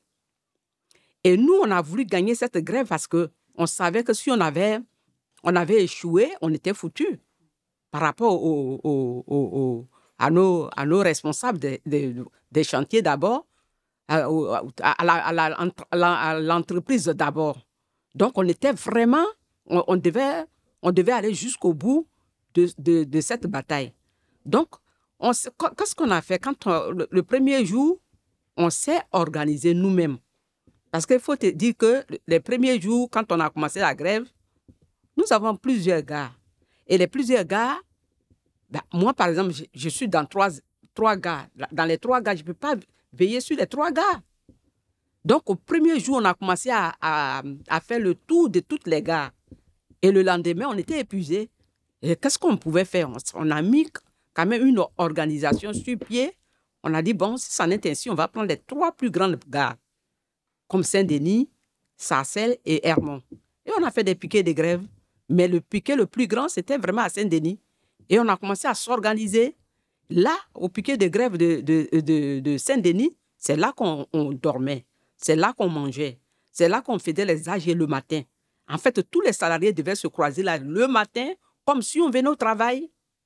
On quittait chez nous très tôt. Mais moi, je dormais même à la gare. Donc, les, les autres camarades, les collègues venaient le matin, on faisait notre AG, on votait, et puis après, on allait manifester. Donc, on s'est organisé. On avait un but. Notre but, c'était de gagner. Parce que si on n'avait pas gagné cette, ce- ce- cette, grève, c'était fini. Personne n'allait nous respecter. Et on est parti, on a fait cette grève parce qu'on a voulu se faire respecter.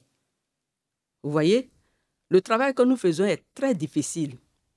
Aujourd'hui, quand je vous parle là, beaucoup de- d'entre nous sont partis. Ils ont fait des ruptures conventionnelles parce que le métier, tu ne peux pas aller jusqu'au bout de ta carrière. Parce qu'avec le métier qu'on fait, c'est très difficile. Il faut prendre des sacs d'un bout de quai à un bout de l'autre quai. Il faut prendre les escaliers, il faut monter. Il y a des gares où il n'y a pas d'ascenseur. Saint-Denis même qui est la grande gare. C'est aujourd'hui qu'ils sont en train de mettre des ascenseurs. C'est même pas encore en fonction. Vous voyez tous ces, escaliers, il faut monter, il faut re- redescendre avec tous ces, sacs de poubelles. On n'a pas de chariot. On nous défend de prendre des chariots. Et ça, c'est un travail très difficile. Le- le- les gestes répétitifs, ça nous, ça nous use.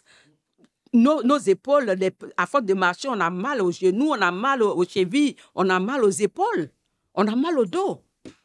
Et ça, il fallait vraiment revendiquer et gagner cette grève parce que si on ne l'avait pas gagnée, c'était fini pour nous. Donc, il fallait s'organiser. Il fallait vraiment aller jusqu'au bout pour gagner cette grève. Il fallait à tout prix gagner cette grève. Et cette, nous, ce qui nous a vraiment aidés, c'est qu'on était déterminés. Et puis, on était unis. Il y avait l'unité qui était là. Vous voyez? On se serrait des coudes. C'est- vrai qu'on n'avait pas... On, on- on- pouvait discuter, on pouvait ne pas to- tomber d'accord, mais on prenait la juste, le juste milieu de nos, nos, nos pensées pour pouvoir aller de l'avant. Et c'est l'unité qui a fait, l'unité et la détermination qui a fait que nous avons gagné cette grève pour notre respect. Donc voilà. Donc moi je dis que tout à l'heure, je disais tout à l'heure que c'est pas parce qu'on fait une grève qu'on est, on est rebelle. Non. C'est pas, on fait, pourquoi on fait une grève On fait une grève quand les gens, quand on parle, qu'on ne nous écoute pas. Le moyen de se faire entendre, c'est de, c'est- de se mettre en grève. Le moyen de revendiquer, c'est c'est ça qui fait que aujourd'hui on prend une, on prend une position de grève. Donc voilà. Donc aujourd'hui, moi je pense que euh, la grève qu'on doit mener, une journée de grève ne fera rien. Bah, on a vu même les cheminots quand ils ont fait la grève, ils, ont fait leur grève. Ils ont dit on travaille trois jours, on fait grève deux jours. Moi j'ai dit que ça, ne va rien donner. Non seulement ça casse l'ambiance, mais aussi bah, les gens sont plus motivés au fil des temps, les gens sont plus motivés. Donc, il faut, il faut que la grève soit reconductible pour pouvoir gagner.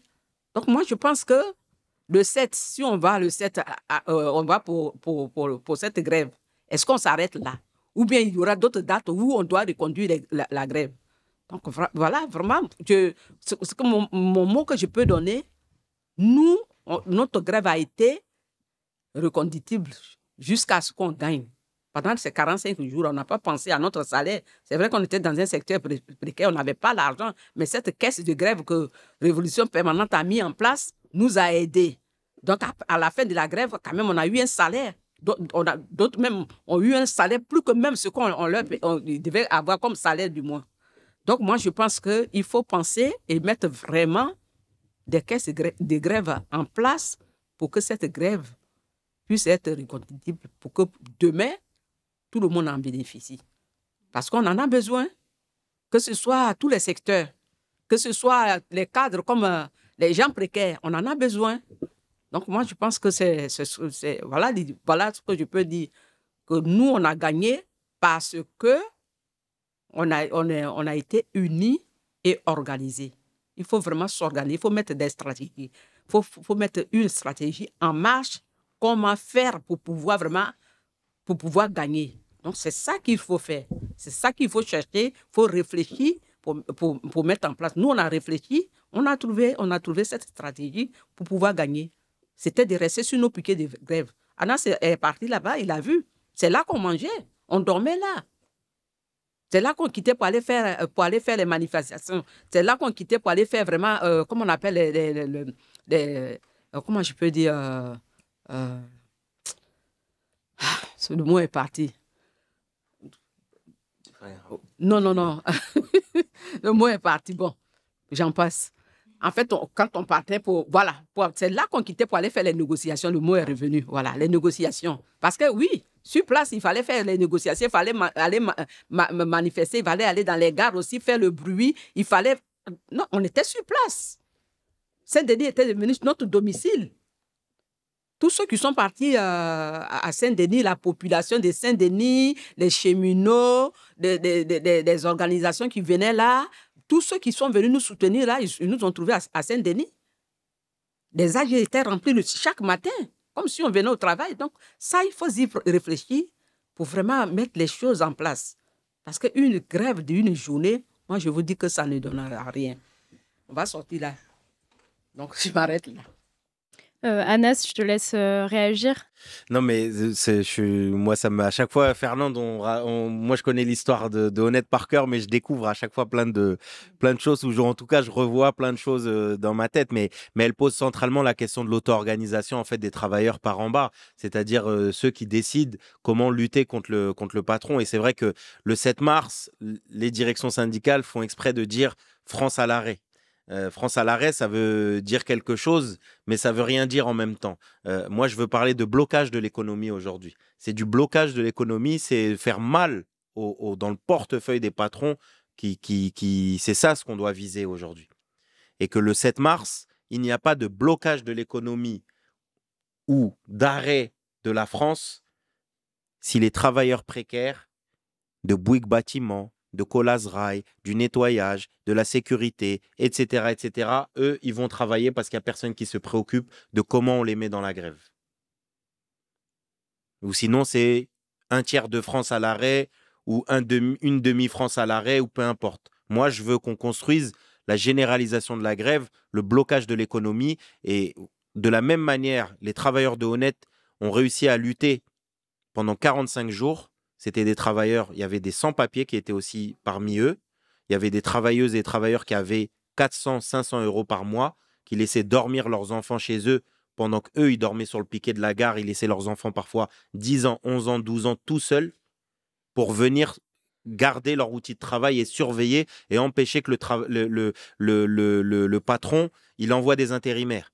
Il y en a même qui ont fait les tournées des foyers Sonacotra pour aller voir tous les travailleurs et leur dire attention, si vous êtes travailleur du nettoyage et qu'on vous sollicite pour venir nettoyer des gares euh, euh, euh, dans le nord de l'île de France, c'est parce que c'est nous qui sommes en grève, ne venez pas. Les camarades, ils ont fait des vidéos en Bambara, en Soniké, en Peul. Ils ont envoyé des vidéos au pays, etc., sur WhatsApp et autres. Ils ont reçu des dons à la caisse de grève d'Afrique. Ils ont fait énormément de choses. C'est-à-dire que les travailleuses et travailleurs, lorsqu'ils sont déterminés, comme l'a montré Fernande, à l'idée de pouvoir changer les choses, ils peuvent le faire. Mais maintenant, il faut que nous, on puisse les, euh, celles et ceux qui sommes euh, ce qu'on appelle l'avant-garde ouvrière, ceux qui sont dans les entreprises importantes et qui avons plus de tradition, il faut qu'on se lie à eux. Et donc, il faut que le 7 mars, on construise euh, pas que cette journée, mais cette grève reconductible. Et donc voilà, moi j'appelle euh, celles et ceux qui partout où ils sont, s'ils sont, s'ils veulent faire reculer le gouvernement, qu'ils aillent se lier avec le travailleur de la sécurité, celui qu'on calcule pas. Quand on rentre dans l'usine, on fait juste euh, ça c'est bien déjà si on lève la main, parce que la plupart du temps on lève pas la main. La travailleuse du nettoyage qui, dit pardon pour récupérer la poubelle sous le bureau et juste on recule la chaise, eh ben faut lui parler faut essayer de voir comment on peut la mettre en grève le 7 mars. Peut-être qu'elle aimerait bien faire grève, mais peut-être que on va apprendre qu'elle est mère isolée, qu'elle a trois enfants et qu'elle a un petit salaire et qu'elle ne sait pas comment faire. Et peut-être avec elle, il faut voir s'il ne faut pas mettre une caisse de grève et, l'inclure dans, la caisse de grève pour qu'elle puisse aussi se dire si je lutte, je sais que je vais avoir un, petit matelas pour pouvoir me permettre de, me battre moi aussi.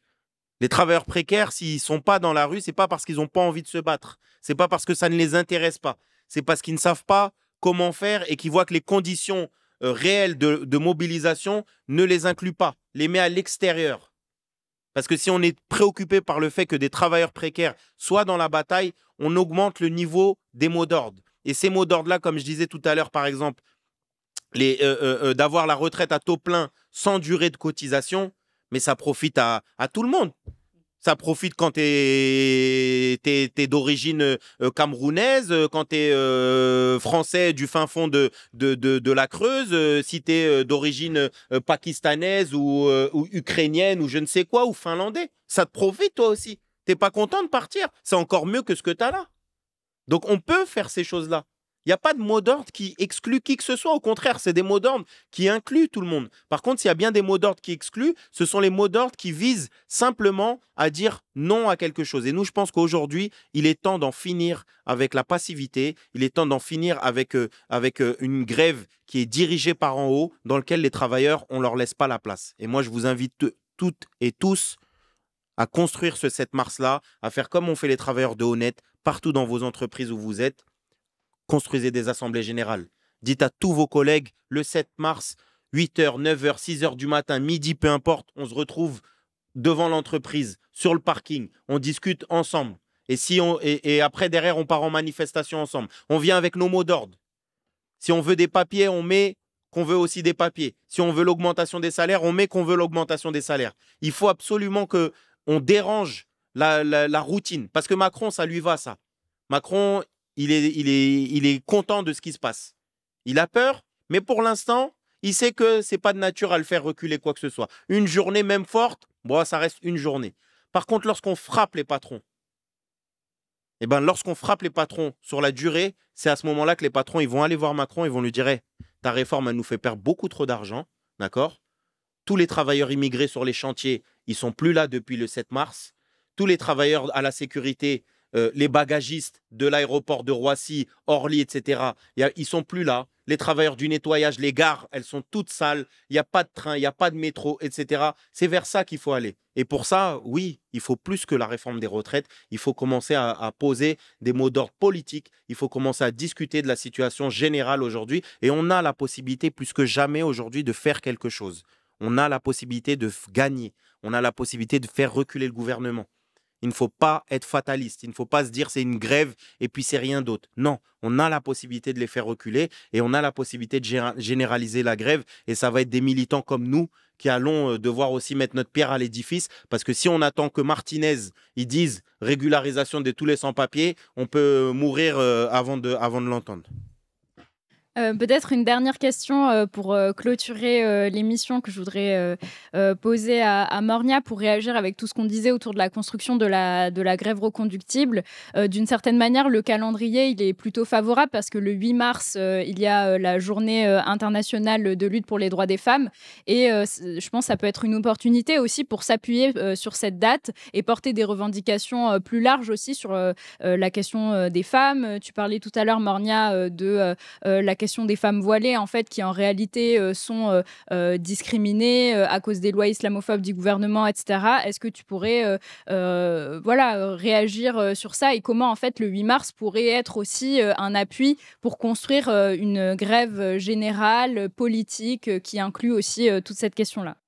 Alors euh, oui, en effet, on a une, chance dans le, dans le calendrier euh, avec euh, cette, cette journée donc afférente aux droits des femmes, de toutes les femmes, pas simplement celles qui doivent percer le plafond de verre, hein, mais aussi celles qui doivent éclater le plancher, parce qu'on en parle assez rarement. Et du coup, oui, en fait, si si il y a une bonne stratégie, mais pour ce faire, il, faut envisager les choses comme les envisage Anas, en fait.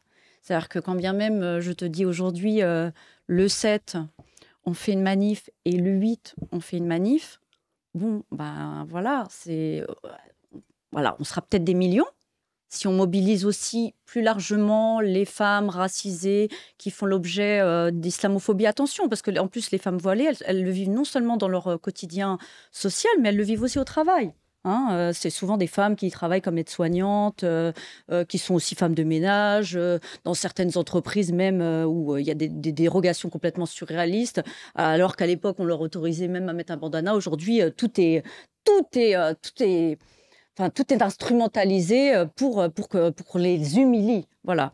Donc tout ça pour dire que oui, peut-être que de plus en plus, hein, euh, on, a le, 8 mars euh, euh, des actions autour de, l'intersectionnalité, comme on dit. Néanmoins, si nous ne travaillons pas, je te laisse faire, si nous ne travaillons pas à ce qu'il y ait, avec ces temps forts que sont des manifs, à la limite qu'on y aille ou pas, parce qu'on peut ne pas y aller, mais qu'on se mette en grève et qu'on organise en effet euh, le pourrissement de l'économie, parce qu'évidemment que c'est ça l'enjeu. L'enjeu, c'est, euh, toi tu dis les patrons et tu as raison, euh, et encore que moi je pense qu'il ne faut pas mettre les petits patrons et les gros patrons, mais c'est le pourrir l'organisation structurelle capitaliste sur du long terme. C'est ça l'enjeu. Sinon, sans déconner, mais enfin, je sais pas, qui, qui peut y croire? Qui? Moi, je ne veux pas être fataliste. C'est pas impossible. D'abord, les étudiants sont en train de s'organiser, vraisemblablement dans un grand nombre de facs. Bon, on les attend. Il y a des mouvements, je rappelle, là on a parlé de Honnête, mais il y a tous les travailleurs sans papier qui, pendant plusieurs mois, ont tenu des des, piquets de grève, par exemple Chronopost. Donc, en effet, ça existe de manière disséminée en réalité. Mais en réalité, même ça, nous n'arrivons pas à faire ce pont, c'est-à-dire cette fameuse journée lambada grève. J'exagère et je sais que je vais avoir beaucoup d'ennemis aujourd'hui. Mais c'est important, moi je l'ai fait, les manifs. Il n'y a pas de souci, j'aime bien, on a besoin aussi de danser, de se faire du bien, etc. Mais il faut qu'on fasse le lien, la jonction, et que ces temps forts euh, de mobilisation, on se retrouve tous, ne soient pas l'essentiel de la lutte. L'essentiel de la lutte, c'est la base et comment on pourrit l'économie, comment on s'organise de sorte, comme les femmes d'Ibis, comme les femmes d'Honnête, comme les différents piquets de grève. D'ailleurs, j'attire votre attention que c'est en réalité ceux qui font les, les guerres, c'est pas, c'est, pas neutre ce que je viens de dire, mais les, les grèves les plus longues, ce sont les plus précaires, justement ce sont ceux qui sont les plus pauvres, qui sont dans des conditions les plus, qui vivent dans des conditions les plus, euh, mais les plus, euh, Enfin voilà, c'est indescriptible en fait, c'est incommensurable ce qu'ils mettent comme, euh, comme énergie. Eh bien en réalité, c'est les rendre visibles déjà, c'est être, être là régulièrement, même si on, on fait pas, on fait pas, ils viennent pas faire la manif avec nous, et eh ben que voilà qu'on fasse grève dans la boîte d'à côté, qu'on se mobilise à un moment donné dans des dans des lieux pour faire des grandes assemblées générales, mais qui sont interactivités, interprofessionnelles. Ça, il se, à l'époque, ça se faisait. Tu as raison, Anas. À l'époque, avec d'ailleurs les immigrés qui étaient ces travailleurs et ces travailleuses. Donc peut-être que la réalité, c'est qu'il faut pas trop obéir aux ordres des grands bureaucrates euh, d'en haut. Et que oui, il y a possibilité, il y a possibilité de bordéliser, mais pas pour foutre le bordel, tu as raison, euh, de bordéliser pour dire stop à l'exploitation, pour dire si toi tu, tu te gaves, moi je demande même pas à me gaver, je demande juste qu'on respecte ma dignité, qu'on respecte la dignité de mes enfants, que je puisse bien vivre c'est quand même, la folie, bien vivre. Et peut-être que ceux qui vivent un, un peu bien, et eh ben ça leur suffit, ces journées perlées. Mais non de non, quoi. ben, si on ne le fait pas pour nous, tu as raison, euh, Anas, qui sommes quand même, nous, dans une classe euh, plutôt moyenne, ben, il faut qu'on le fasse pour les autres. Il faut qu'on tire tout le monde vers le haut. Et s'il n'est pas question de celui qu'on n'a pas envie de voir, il est question de nos gosses. Et les gosses des voisins, et les migrants, et, tout ceci, en fait, ça s'inscrit dans, dans, quelque chose, et tu as raison, Anas, de beaucoup plus large que les retraites. Là, on est dans la vraie lutte anticapitaliste. Pour le coup, moi, je ne suis pas de formation anticapitaliste, mais on est dedans. C'est qu'en gros, quand on tape là-dessus, c'est une des dernières revendications du MEDEF, celle-là. Une des dernières. Et c'est du foutage de gueule. Qui s'arrête de travailler à 60 ans aujourd'hui en France? Moi, je suis une inspectrice de travail. La plupart des gens, ils continuent à travailler. Et quand ils, veulent, ils veulent continuer à travailler, on leur fait des ruptures conventionnelles. Mais de qui se moque-t-on dans ce pays? Non mais sans déconner. Donc à un moment donné, c'est ça la réalité. C'est si on veut renverser ce système capitaliste pour qu'ils arrêtent de se gaver. Et j'ai pas envie d'utiliser les termes qu'on a l'habitude d'utiliser dans les milieux militants sur notre dos, dans le sens propre du terme, sur vos dos, mesdames. Eh ben, il va falloir eh ben, qu'on se révolte. Et la révolte, oui, ça ne se fait pas en une demi-journée de grève avec des mojitos et de la lambada. En tout cas, ça suffira pas. Ça, moi, je suis d'accord. Bah, merci à tous euh, et à toutes euh, pour cette émission. Euh, pour conclure rapidement, j'aimerais euh, rappeler les, prochaines dates euh, de mobilisation. Donc, euh, elle en a parlé, Mariama, le 4 mars, il y a une nouvelle manifestation nationale contre la loi Darmanin. Et ensuite, les 7 et 8 mars, contre la réforme des retraites et le 8 mars pour la journée de lutte pour les droits des femmes. Et on espère que ces dates-là seront l'occasion de construire une grève reconductible pour porter tout ce qu'on disait, donc l'augmentation des salaires, mais aussi la retraite à 60 ans sans annuités et à 55 ans dans les métiers pénibles, et aussi la régularisation des sans-papiers et le retrait de la loi Darmanin. Merci à tous et à toutes.